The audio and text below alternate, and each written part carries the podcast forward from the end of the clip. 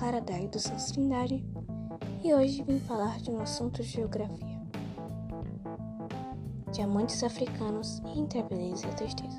Sistema de certificação do processo de Kimberley. Em 2000, vários países produtores de diamantes assinaram um contrato com a ONU, concordando em suspender o comércio de diamantes provenientes de áreas em que essa exploração financia guerrilhas. É um sistema que visa proteger o comércio legal de diamantes, minimizando os problemas socioeconômicos, o sustento de grupos guerrilheiros e a manutenção de conflitos. Nesse sentido, todos os diamantes comercializados internacionalmente devem ter um certificado pelo governo do país explorador. O Brasil assinou esse acordo em 2003. É isso por hoje. Obrigado por ouvir esse podcast.